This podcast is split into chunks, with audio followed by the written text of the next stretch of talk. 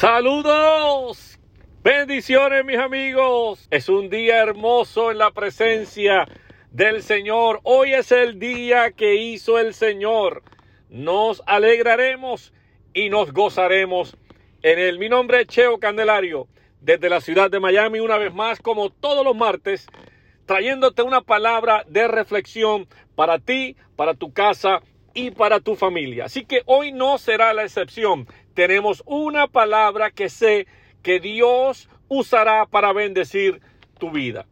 Estoy hablándote hoy de los enojos, de la ira. Estoy sacando esta reflexión desde mi libro Moscas en tu casa. Y quiero decirte que una mosca en el aceite o una mosca en el hogar puede ser también los enojos escalados, las iras, cosas que pueden resolverse, pero tal vez como no lo hacemos a tiempo, llevamos el enojo a otro nivel donde ambas partes salen heridas y muchas veces con heridas que jamás podrán ser sanadas. Por eso es muy importante resolver el problema lo antes posible. ¿Saben? Muchas veces pretendemos poner el, el, problema debajo de la alfombra, pero ¿sabes qué? Es tiempo de resolver el problema hoy, de resolver el conflicto hoy. Proverbios 15, versículo capítulo 15, versículo 1 dice, la blanda respuesta quita la ira. Lo voy a repetir, lo voy a repetir porque alguien necesita escuchar esto en este día, mi amigo José Luis. Dice, la blanda respuesta quita la ira, mas la palabra áspera hace subir el furor. En este versículo bíblico podemos ver ambas situaciones. Primero, la persona que ha sido afectada por el problema y cómo esta persona reacciona ante el conflicto.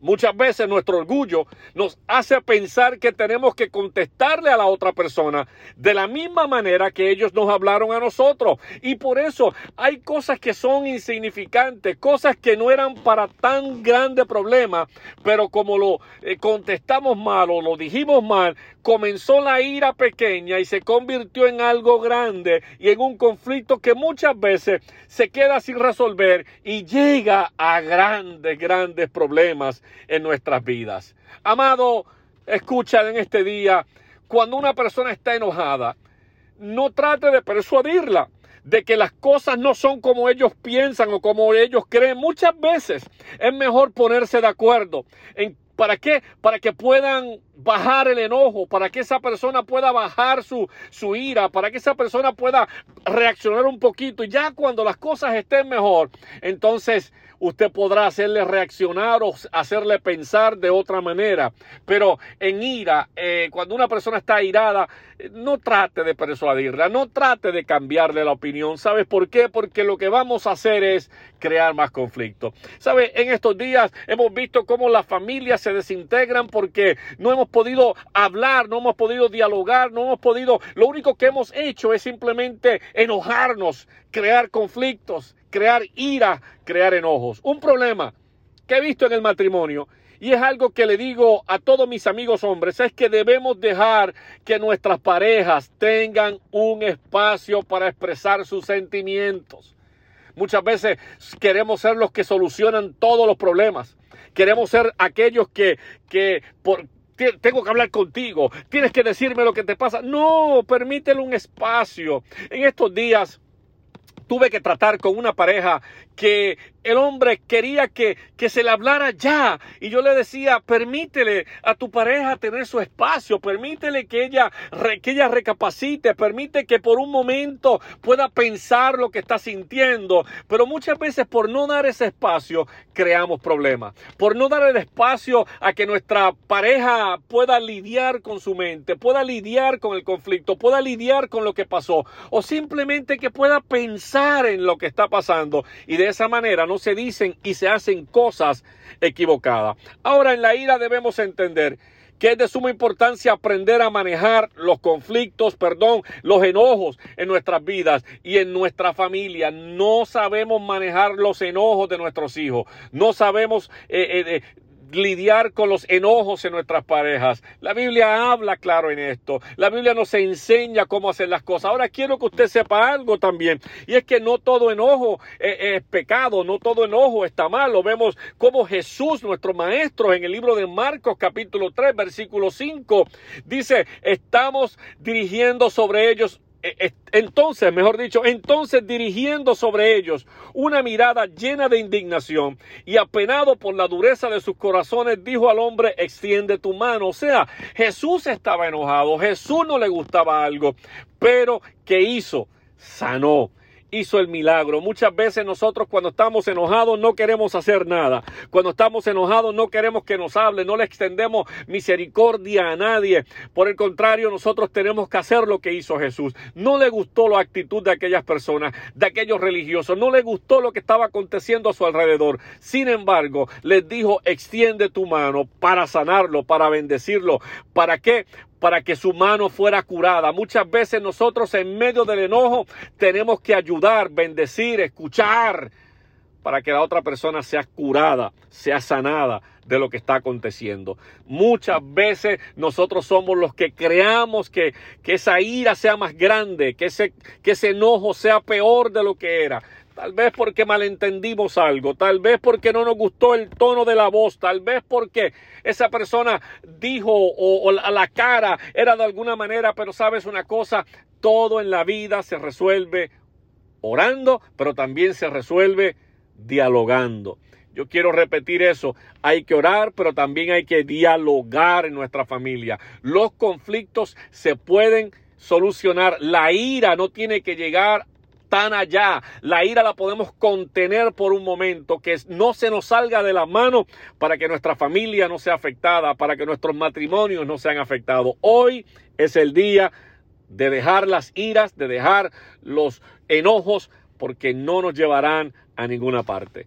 Muchas bendiciones. Le ha hablado su hermano, su amigo Cheo Candelario. Si quiere más información de nuestro ministerio, puede conseguirnos en www.cheocandelario.com y si quiere tener nuestros libros, también puedes conseguirnos ahí en la red, en nuestras redes sociales, pero también puede ir a Amazon y allí los conseguirá. Muchas gracias, muchas bendiciones.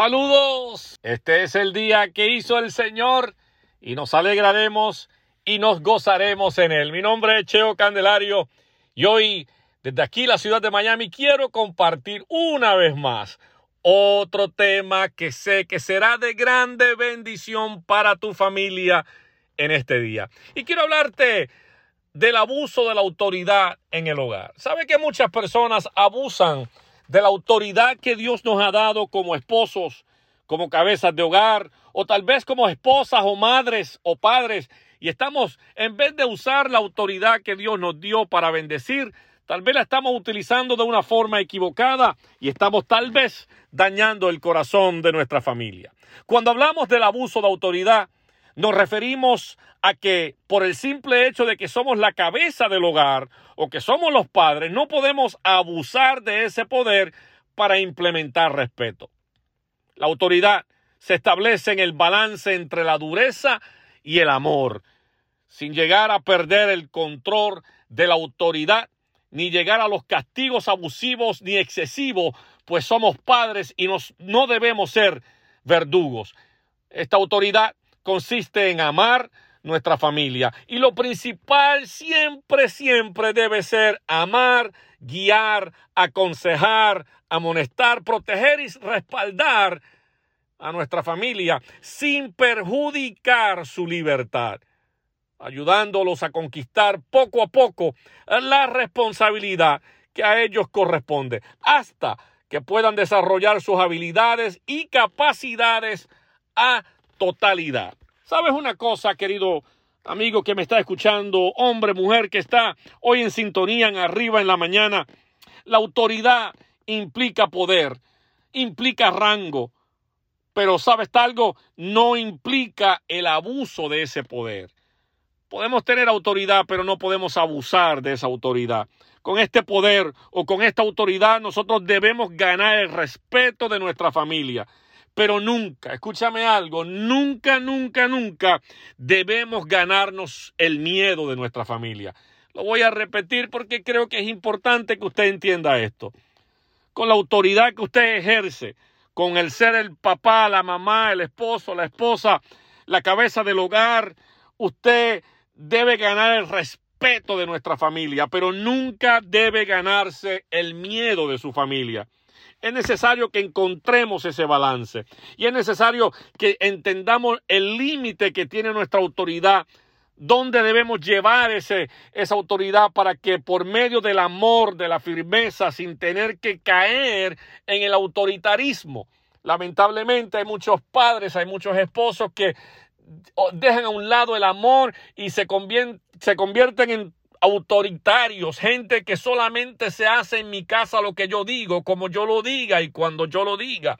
Y así no es como se forma un hogar feliz, una familia feliz. ¿Sabes?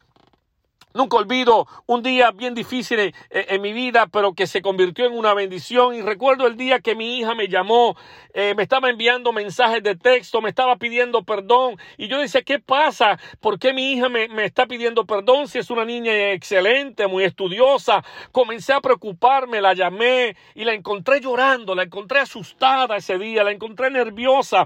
Y lo único que ella me decía era que la perdonara en ese momento pensé en muchas cosas. Eh, yo acababa de comprar un computador, yo decía qué habrá pasado, me lo habrá roto, lo habrá perdido, se lo habrán robado. Yo pensé en muchas cosas, pero en ese día Valerie no me decía cuál era su error, no me decía cuál era el problema. Yo le pregunté, mi amor, ¿qué ha pasado? Y ella con una voz entrecortada, llorando, me dijo que se había roto mi computador. El mundo se me cayó encima. Eh, yo, yo estaba enojado, quería meterme por aquel teléfono, gritarle, disciplinarla de una manera fuerte por lo que había hecho. La ira estaba tomando control de mí y quería usar mi autoridad para castigarla. Quería decir tantas cosas porque yo estaba enojado. Pero en ese momento me di cuenta que si decía algo, mi enojo podría dañar el corazón de mi hija y, y, yo, yo dije, sabes, con voz fuerte, con voz de tal vez un poco enojada, le dije que no podía hablar con ella en ese momento y que la llamaba luego para discutir el asunto. Me sentí, querido amigo, decepcionado. Pensé que no era justo que mi computador estuviera roto. Pensé en que nunca debí darle la oportunidad a ella de usarlo y muchas otras cosas más pasaron por mi mente. Pero mientras pensaba en todo esto, por, paré un momento y le oré a Dios para que me diera paz. Le oré y le dije, Señor, en este momento necesito tu paz, necesito tu tranquilidad.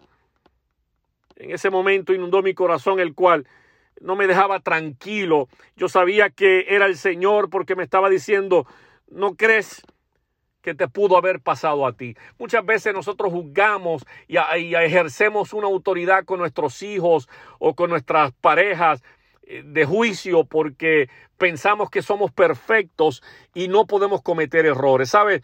En aquel momento yo meditaba, yo, yo me puse a, a reaccionar y dije, ¿sabes? Tal vez también te pudo pasar a ti. ¿Por qué en vez de ser un juez no eres misericordioso? ¿Por qué en vez de ser un juez no traes paz a tu vida? Porque en ese momento yo pude haber dañado para siempre el corazón de mi hija. Y yo tuve que hacerme algunas preguntas. ¿Qué tiene más valor? ¿El corazón de mi hija o un juguete que con algunos dólares yo puedo reparar? ¿Sabes? Hoy nosotros debemos meditar y pensar. Cuando usamos nuestra autoridad, la estamos usando para bendecir, para levantar el corazón de nuestra familia, o la estamos usando en enojos, en iras, la estamos usando simplemente en, el coraje del momento y estamos tal vez dañando el corazón de nuestra familia por algo insignificante. Sí, yo había gastado algunos dólares en la computadora. Sí, es un sacrificio que tenemos que hacer a veces, pero aquel día yo entendí que el corazón de mi hija valía más que un computador. La pregunta es, ¿qué vale más? ¿Las cosas que están sucediendo a tu alrededor o tu familia? Hoy es tiempo de valorarla y ejercer una autoridad de amor y de paz. Muchas gracias. Mi nombre es Cheo Candelario. Si quiere más información de nuestro libro Moscas en tu casa, puede adquirirlo a través de nuestra cuenta eh, en Amazon o también nos puedes escribir por cheocandelario.com y ahí te daremos más información. Gracias.